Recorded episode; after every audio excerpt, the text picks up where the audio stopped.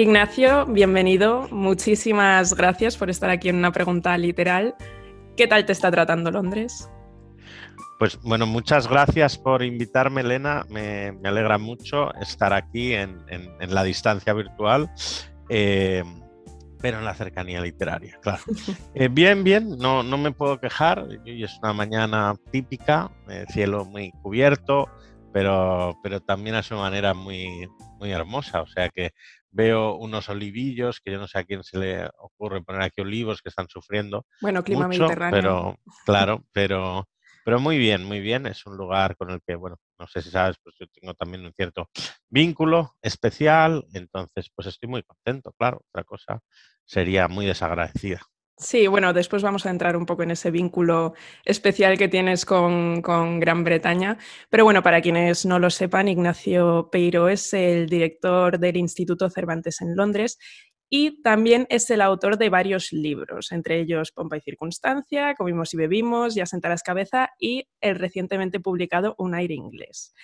Ignacio, se ve que a ti te gusta escribir, ya lo, ya lo confirman las 1068 páginas de Pomba y Circunstancia, pero, pero a ti también te gusta leer, ¿no? Mm, me gusta más leer que escribir. es la parte importante. De, sí, ¿y consideras, eh, crees que, o sea, ser escritor y ser lector van de la mano? No, no, realmente no. Realmente no. Hay, obviamente, hay, un, una penetración de la literatura en uno por la cual, pues, eh, o sea, en la mayor parte de los casos en el mundo de hoy, eh, realmente uno llega a escribir porque antes ha leído. Bueno, uno quizá tiene unos modelos o ganas de hacer algo y entonces eso de alguna manera le, le anima, le estimula. Pero no siempre fue así, no siempre ha sido necesario. De hecho, no todos los, no para ser un gran escritor tienes que ser un, lector enorme o un bibliófilo o un ser particularmente libresco. Entiendo que a quienes sí que somos pues, bastante lectores y, bastante librescos, pues es algo que no siempre nos entusiasma, pero realmente eso es así. Ocurre lo mismo con, con la calidad de lo que uno escribe y lo que se llama hoy pues esa búsqueda de la excelencia y demás, bueno, pues ya se puede usted afanar que igual hay gente, igual viene Santa Teresa de Jesús que posiblemente ni releía lo que escribía, o Paul Morant que escribía toda mecha y van a, hacer, van a ser mucho mejores que usted. Por tanto, mm, en fin, no siempre están ligadas mm. esas cosas de modo, de modo necesario. Mm, y bueno, ante la el incesante bombardeo de estímulos al final que tenemos también externos, ¿por qué leer? O sea, ¿por qué dedicarnos a, por qué dedicarle tiempo a, los libros? Bueno, precisamente ahora cobra, creo, más urgencia que nunca. Claro, yo me acuerdo, pienso ahora, ¿no? Digo, ah, si habrá infancias o adolescencias lectoras como, como, las nuestras. Esto es una cosa un poco como de, eh, de abuelo decirlo, pero, pero yo lo pienso porque realmente el tiempo que tenías, las tardes inacabables que tenías cuando eres joven, que es cuando más se puede leer, no nos engañemos, lo que uno no mm. haya leído hasta los 30, pues después va a ser más difícil, incluso hasta los 25. Eh, pues después va a ser mucho más difícil leerlo, sobre todo porque además el efecto en tu alma, por así decir, de la lectura ya no va a ser el mismo, ya no va a ser el mismo. Pero bueno, volviendo al, a lo de antes, ¿por qué? Nos permite precisamente ahondar más en el tiempo, redescubrir el tiempo, redescubrir el silencio, redescubrir un cierto placer en, en lo aparentemente, porque el alma puede estar bullendo, ¿no? Mientras lees, en lo aparentemente tranquilo, y por tanto tiene más que nunca algo que siempre lo tuvo la lectura de exaltación silenciosa, como, como en la escritura. Esto es lo que decía Bernard Bail. Y también de medio eso, como en medio de monacato y medio de militancia silenciosa. Y en cuanto a, bueno, es que cuando estás leyendo un libro nunca estás solo leyendo un libro, te estás leyendo a ti mismo, estás leyendo el mundo de alguna manera. Hmm. Entonces, yo entiendo que leer libros que son engorrosos o que son aburridos, que simplemente no nos gustan, pues puede ser una experiencia bastante desagradable. Mm. Pero cuando uno lee un libro que le marca, ya se le queda, digamos, tatuado, ¿no? Dentro. Entonces, eso enriquece, digamos, tanto como un viaje y por otra parte suele salir mucho más barato. Más barato, sí. Porque es que esa era mi siguiente mm, también pregunta. O sea, ¿qué crees que hace? Bueno, primero, ¿qué es un buen libro? Y después, ¿qué hace un buen libro en el lector? Bueno, ¿qué es un buen libro? Yo creo que un buen libro tiene que tener una voz identificable. Puede tener varias, de hecho. Tiene que tener una voz, es decir, tiene que haber alguien detrás, alguien que parezca que te lo está contando, que te lo está diciendo, pero tiene que haber alguien verosímil. Generalmente, eh, esto implica que es una mirada sobre el mundo, sobre las cosas, sobre las relaciones, sobre el ser humano, etcétera. ¿no? Es decir, es una mirada sobre el mundo la que da esa voz. Y es una voz que también tiene que ver con la distancia con que cuenta las cosas, ¿no? Es decir, la, posición, digamos, desde la que desde la que escribes. No es lo mismo escribir para manifestar tu rabia contra el mundo que escribir, o sea, como un acto, digamos, eh, de re- rebeldía o blasfema, que escribir eh, para todo lo contrario, para hacer un canto cosmológico, yo qué sé. Entonces, eh, esa- eso es lo que necesitas. Necesitas, por tanto, que esa voz te parezca verosímil. Luego, generalmente, lo que necesitas en libros que no sean, digamos, puramente ideas, pero hasta en memorias, hasta en correspondencia y demás, es que haya unos ciertos, o sea, que los personajes también, digamos, te sean, te sean humanos, ¿no? Agradables, desagradables, afecto, repulsión, pero que sean humanos. O sea, al final tú con el escritor, el escritor es como un taxista, ¿no? Pues hay taxistas pues, con los que hablas un rato, te vas y dices, mira qué bien. Hay taxistas que dices, vaya, este taxi es un, huele mal, o eh, este señor qué mal educado es, ¿no? Sí. Entonces te bajas, es distinto, ¿no? Bueno, es que yo también eh, estaba ahora estos últimos días releyendo Ya sentarás cabeza, que además recuerdo que lo leí en, en un viaje a Mallorca muy especial. Y hay una, mm, una cosa que escribes es, queremos escribir para dar forma a algo y al final es la propia escritura la que nos da forma a nosotros. Eso mismo pasa con la lectura. Sí, sin duda. O sea, lo bueno de esto es que te puebla o por dentro, te, Bueno, esa te marca ordena que te desordena, antes. pero te hace, sí, sí, te va haciendo. El- la escritura, como suele haber algo, digamos, de proyecto, de proyecto personal, de, Crecimiento. de, digamos, de cuestión con la que te tienes que obsesionar un poco, ¿no? Porque Mm. si no, pues no, no sale muy adelante. Am, eso no significa que aunque te obsesiones vaya a salir adelante. Es un error común, o lo que vaya a salir adelante sea bueno. ¿no? Pues digamos que, perdóname, vamos a volver por dónde estaba el hilo, porque me, me, me- En em, el tema de que, que si esto es queda muy bien en un podcast, creo. no te preocupes. Eh, que, o sea, que escribimos para dar forma a algo y al final eso nos acaba dando forma a nosotros. Sí, Entonces, sí, eso mismo pasa con la lectura, pero al final es un poco también lo que has dicho antes de que al leer como que también se produce, o sea, si leemos algo bueno, se produce esa marca en, en nosotros que se, se queda. Bueno, pero creo que bueno, absolutamente, pero a la vez hay, en toda lectura es curioso, hay siempre una cierta pérdida. Es decir, yo, pues yo qué sé, pues yo he leído Ana Karenina. ¿De qué Mm. me acuerdo yo de Ana Karenina? Es que me acuerdo de poquísimo, me acuerdo de Mm. las vías del tren, las grandes cenas, los príncipes, eh, pues todo nevado, eh, en fin, ¿no? Pues que hay adulterios.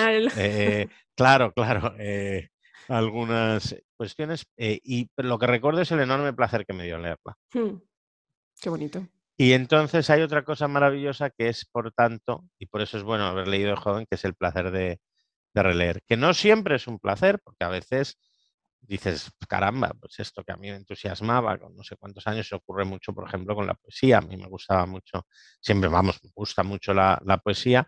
Entonces, pues vas leyendo un poco de todo con una cierta bulimia, ¿no? Un poquito acrítica. y luego dices, madre mía, la cantidad de tiempo que pasé yo aquí en esto. Sí. Y, mm, pero sí, sí, sí. Entonces, lo que quiero decir es que por lo menos, en fin, si no deja, si no termina de ordenar el, mobiliario, por lo menos deja un pozo, ¿no?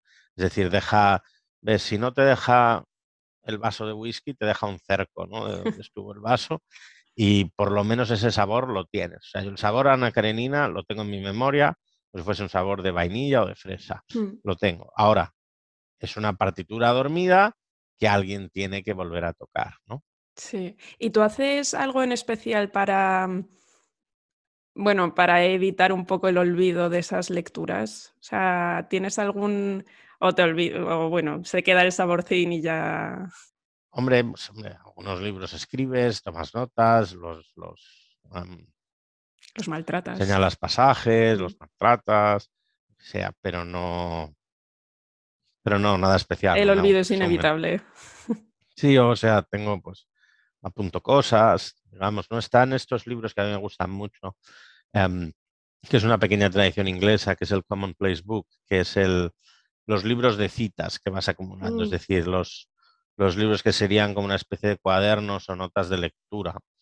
Eh, ¿no? Pues cuando, pues eso, ¿no? Estás leyendo no sé cuántos, pues en vez de subirlo a Twitter, que es lo que hace la gente ahora, o Instagram, pues lo que haces es em, lo apuntas en una libreta o lo que sea. Y por ejemplo, hay algunos, en fin, quiero decir que, es una pequeña tradición, ¿no? Em, británica. Yo no sé si en, si en España se ha hecho, ¿no? Pero, pero es una, es, un, es una cosa bonita, de hecho. Sí. Es un libro de libros, además, sí. Sí. Y mm, bueno, volviendo a, o sea, es que también lo, lo leí en Ya sentaras cabeza, que escribes refiriéndote a la, mm, a la biblioteca de una persona en particular que era una biblioteca sin obsesiones, sin errores, sin libros que no deberían estar ahí. Entonces, a mí, o sea, me llama, me gustaría saber cuáles son tus obsesiones o si tienes obsesiones o libros en tu estantería que, que son extraños o, o que no, o sea, o que no cuadrarían contigo. Bueno, yo tengo, el problema es que yo hace varios años que tengo muy abandonada eh, lo que sea mi biblioteca. Me podría ahora referir como muy poéticamente a mí mismo como un exiliado de mi propia biblioteca, pues sería una payasada, ¿no? Pero, pero bueno, en, parte, en parte es así, porque yo tengo la mayor parte de mis libros los tengo en España. Aquí tengo libros de aluvión y la última parte de los, o sea, hay una parte de libros de, en España que tengo que también eran puramente, pues cuando trabajaba en estos temas y me mandaban muchos de editoriales. Entonces, mm. hay cosas que realmente pues no me, no me interesaban y bueno, te da pena tirarlos, dices, ya los miraré, mm, etcétera, ¿no? Mm. En cuanto a obsesiones, yo creo que no tantas, no, no muchísimas, porque, porque, a ver, yo he comprado, pues, por ejemplo, los libros sobre Gran Bretaña, tengo literalmente cientos, porque he escrito hmm. mucho sobre el tema. ¿Es una obsesión? No, es bibliografía. Em, alguna vez me permito algún capricho, pero tiendo a vigilarme la, bibliofilia, digamos, porque em, creo que es un camino por el que es fácil perderse y creo que es un camino que solo un poco tangencialmente tiene que ver con la escritura y con la literatura, ¿no? Hay una serie de fetiches, ¿no? Pues eso, eh, está el tema de la bibliofilia, está el tema del rincón con encanto para escribir o para leer. Está visto que nada mejor que un sitio tosco y sin vistas para centrarte. Si te pones delante de un valle prealpino, maravilloso y no sé qué, vas a estar mirándolo todo el rato y no te vas a centrar. Em, luego, y luego tenía alguna, alguna, otra, alguna, otra, alguna otra cosa. Pero bueno, estoy ya divagando. Eh, errores, claro, errores hay, pero los errores en su momento no eran errores. Luego solo, solo tú sabes que eran errores después. Pero hay que tenerlos. De. Em, bueno, es que, a ver, al final. a ver, todo el mundo, todo el mundo. Mira, por ejemplo, un poeta que resulta, pues para mí resulta, aunque sí que me leí Perión y me gustó, Hölderlin. Claro, yo tengo un conocimiento del alemán que no me permite leer a Hölderlin. Realmente, hombre, igual me lo permite leerlo, pero como cuando, cuando traducías a Ovidio, ¿no? Pues, o sea, muy difícilmente. Sí. Claro, las traducciones que hay de Helderlin al español, dices, pues este señor era un fraude, claro, o sea, dices, qué cosa más horrorosa, porque no hay nada. Las traducciones que yo habré consultado, habré tenido, eran malas. Seguramente hay otras que sean mejores.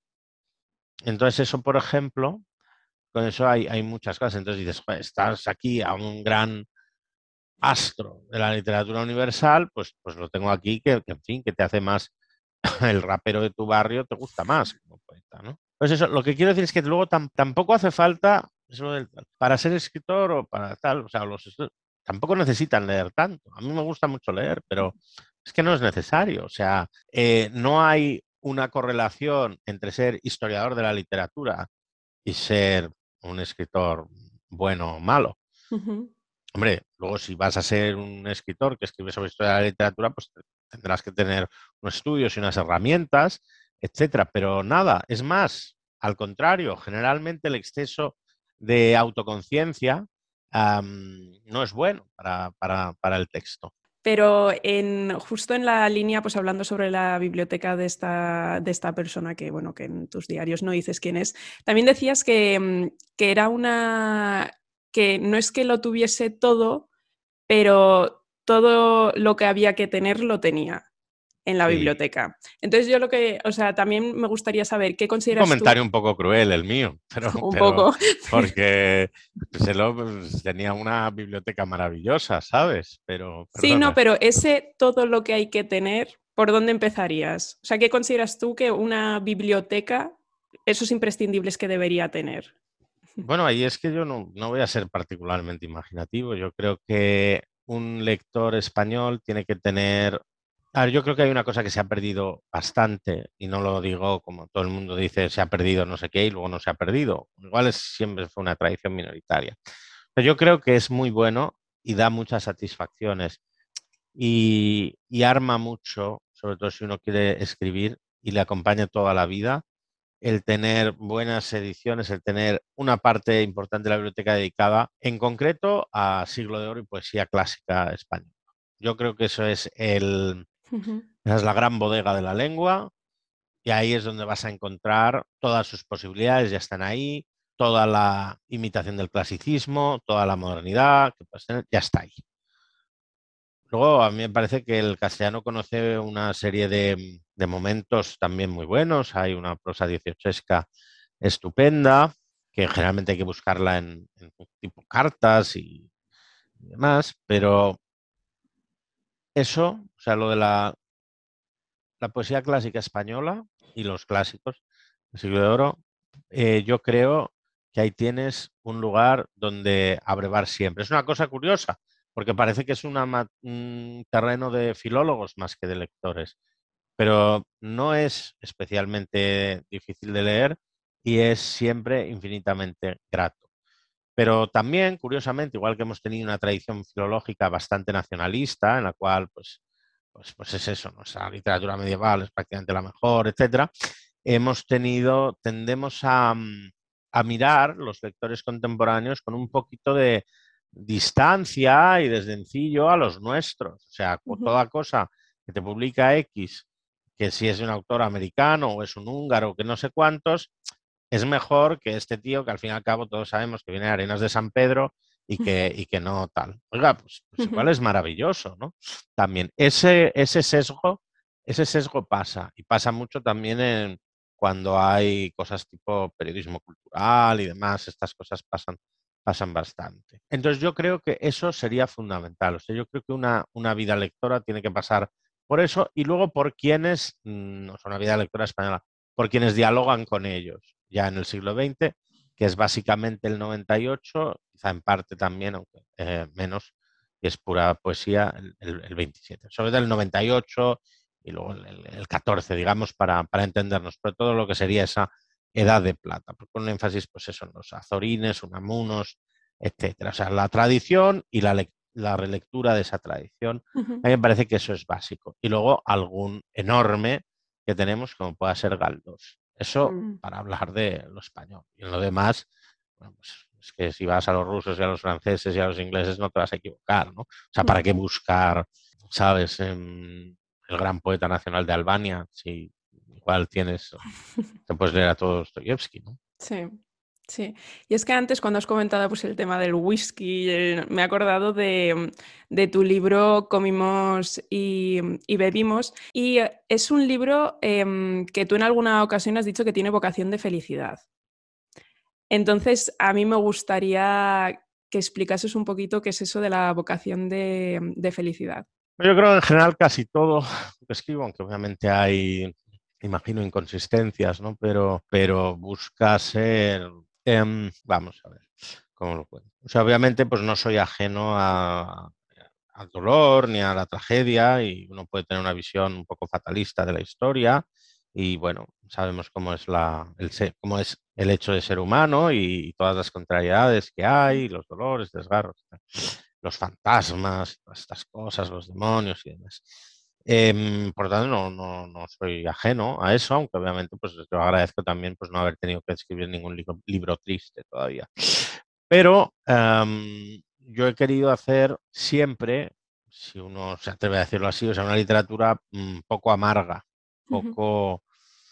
Eh, una literatura que tenga algo de celebración también en la memoria, que tenga algo de, que tenga algo de risa, que tenga algo de, que tenga algo de alegría, que sea una, bueno, que haya, que haya un punto de, gracia y de finura, pero que haya también un punto de, agradecimiento ¿no? por, por, lo dado. Para mí eso es, eso es em, importante y voy a mirar aquí una cosa porque, em, porque justamente acababa de escribir una cuestión para a ver si me inspira en esto que te estoy comentando. Pero sí, y, y Comimos y Bebimos es un libro muy, militante en eso. Hmm. Hay otros libros que serán menos, pero bueno, es que Comimos y Bebimos es, es, em, exactamente eso, ¿no? Eh, pero es también, junto a eso, también pues que haya un punto de búsqueda de la belleza, ¿no? Que curiosamente en ese tema de, de, lo que tiene que ver con la comida, la bebida, que nunca la comida y la bebida son solo la comida y la bebida, que son todos los maravillosos y complejos rituales humanos que hay en torno a ellos, ¿no? desde el campo hasta ah, el banquete de bodas, ¿no? pues, eh, pues también eso, que sea que la belleza del mundo y lo hermoso del mundo no quede sin decirse. A mí eso es algo que me, que me gusta y me guía. Qué bonito. ¿Y consideras que la lectura es o debería ser un placer o un placer hedonista? o que se debería. Es que lo digo sobre todo por el tema de que hay muchas veces que a mí personalmente me parece como que también se, la lectura se está convirtiendo como en una tarea más y que al final hay que leer X libros y hay que llegar a X número anual. Como que se está metiendo ahí un, como una hiperproductividad que ya está en muchísimas, en muchísimas facetas de la vida. Entonces, ¿cuál es tu postura al respecto? O sea, ¿consideras que la lectura debería ser por placer y también pues para aprender o... Soy militante de la lectura improductiva, o sea, eh, y además lo digo teniendo que haber leído mucho, ¿no? Mm. Para, pues, pues, pues, para, para, pues a veces tienes que leer mucho para escribir de algunas cosas, ¿no? Eh, y por tanto, con esa lectura que es trabajo y que a mí no me molesta y que me encanta. Pero los mejores libros son realmente eh, muchas veces son los que te apetece leer, realmente. O sea, los que... Y es más, a veces hay cosas que no son buena literatura, que son los que más te enseñan de, la literatura, mm. porque la literatura buena es muy, no, no revela sus secretos, es muy difícil. Mientras que con la literatura que no es tan buena, eh, aprendes lo que, lo que hay que hacer, o sea, lo que no hay que hacer. Mm, entonces, por ejemplo, pues a mí hay temas que me gustan muchísimo y que yo sé que no me aportan nada, ¿no? Por ejemplo, a mí me, encanta todo lo que tenga que ver con el, con el desarrollismo, eh, con la, la, pretransición y demás. O sea, es algo que me fascina, ¿no? Mm. Todo el carrero blanco. Eh, Esas obsesiones. No, tengo ni idea por qué, no tengo ni idea de por qué.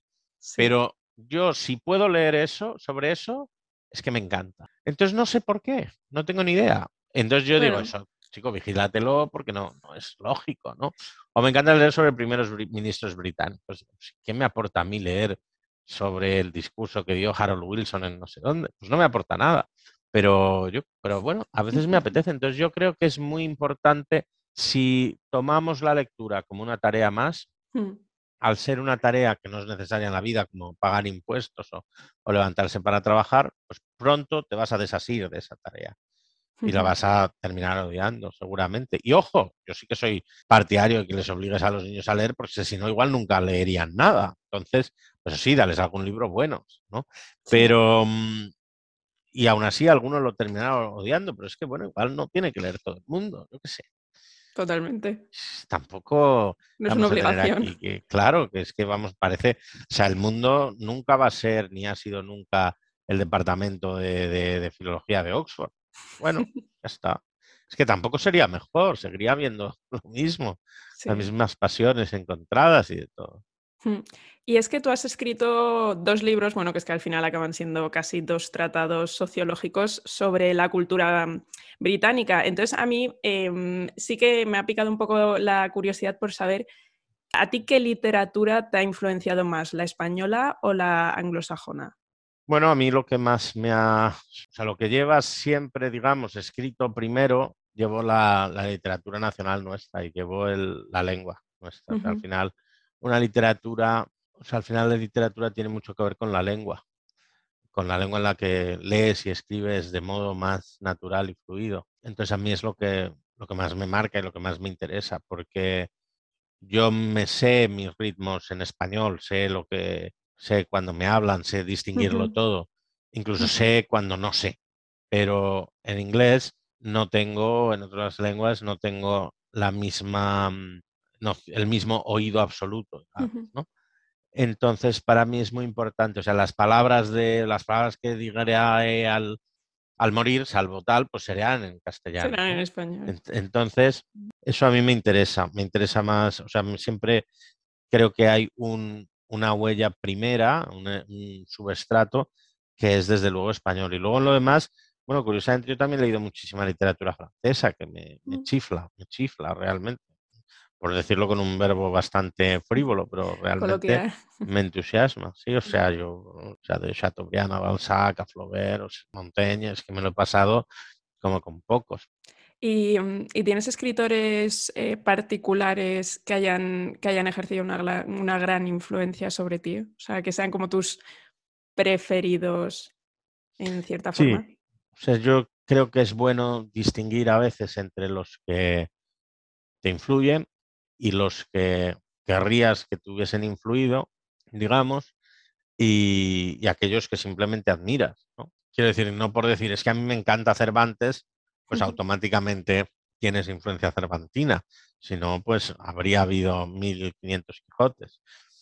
Entonces, a mí, tras muchos años de lecturas solitarias, digamos, pues cuando yo era jovencito todavía, pues tuve la suerte de conocer a un gran maestro eh, para estas cuestiones, que es Valentí Puig, un señor que lo ha mm. leído todo además, y fue, fue muy bueno y para mí también fue un maestro de escritura y de lectura y de, digamos, de, mm, de dónde estar ante, ante lo literario, incluso ante lo editorial y, y lo periodístico. O sea, para mí fue muy importante.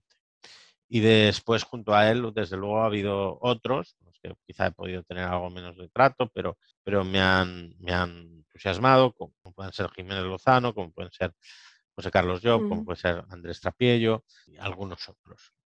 Entonces, pero bueno, eso no significa que, te influyan, ahora sí que significa que los has leído con gusto y a una edad en la que lees y agradeces. Y además ellos, sus libros te llevan a otros. De más atrás, pues hombre, a mí hay escritores que me gustan mucho, hemos hablado de Galdós, hemos hablado de Azorín, hemos hablado de Josep Plam y toda la tradición de la prosa periodística española suele gustarme, mm. sin obsesiones. O sea, yo tampoco voy a dedicar libros a, Ruano, ¿no? Y bueno, me gusta mucho, lo he citado antes, me gusta mucho, por citar algunos, ¿no? Paul Morán, me gusta mucho una pareja de escritores mallorquines un poco cosmopolitas, pero a la vez bastante reaccionarios, que son los hermanos Villalonga, que son muy, son muy buenos, son muy finos, tienen mucho humor y siendo muy de aquí y muy de allí, que Mallorca es una isla muy particular y con una literatura propia que se conoce poco por la discreción de los mallorquines, pero es buena, o sea, es sólida. Hay, son gente muy oreada ¿no? con, con todo lo que venía de Francia y de Inglaterra, etcétera. Entonces, son unos, ah, unos escritores realmente pues que me gustan mucho, eso por, citar algunos, ¿no? Podríamos citar más además de los obvios, ¿no? Pues está claro que, pues eso, ¿no? Flaubert pues me gusta mucho, no creo descubrir ningún Mediterráneo. ¿Y, sobre qué temática te parece que, mm, que se debería escribir más? O sea, ¿qué tipos de libros te parece que, hacen falta en, en las A mí me gusta mucho un género que va a desaparecer, eh, que es el, todas las correspondencias. Eh, eso es una cosa que, va a desaparecer, nadie va a publicar los WhatsApps mm. completos de nadie, ni los emails completos de nadie diciendo ok, punto, emoticón, ni siquiera los tweets completos de nadie.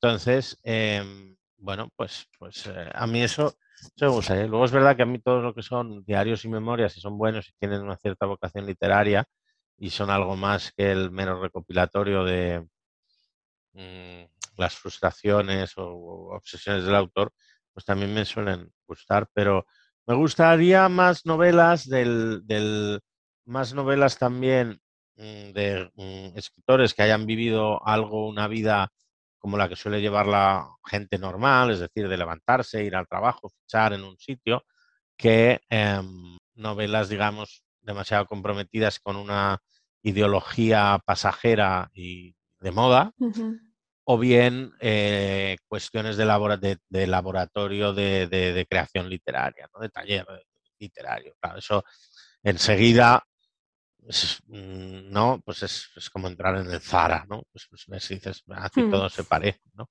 Entonces a mí me gustan, aunque te gusten más o menos, lo que quieres es una voz de alguien. Y a veces hmm. en estos sitios pues no te la dan. Hmm. Y bueno, entramos ya en esa sección de preguntas más cortas que te he comentado antes fuera de micro. Entonces, esto van a ser sobre todo recomendaciones. Un libro amable, un libro que presente bien la esencia inglesa un libro que capte el placer del buen comer, apúntalas. A ver, a ver, O sea, un libro amable. Sí, porque mm, a raíz de eso que dices de la vocación pues, de felicidad y de tal, un libro que tú hayas leído y que te parece que sea amable. Vale. O sea, que sea Luego otro libro que La esencia inglesa. Sí. Un libro que capte el placer del buen comer. Sí. Y un dietario. Que al final son un poco los palos que tú también has ido tocando con Muy bien ahí, ¿eh? Muy bien ahí.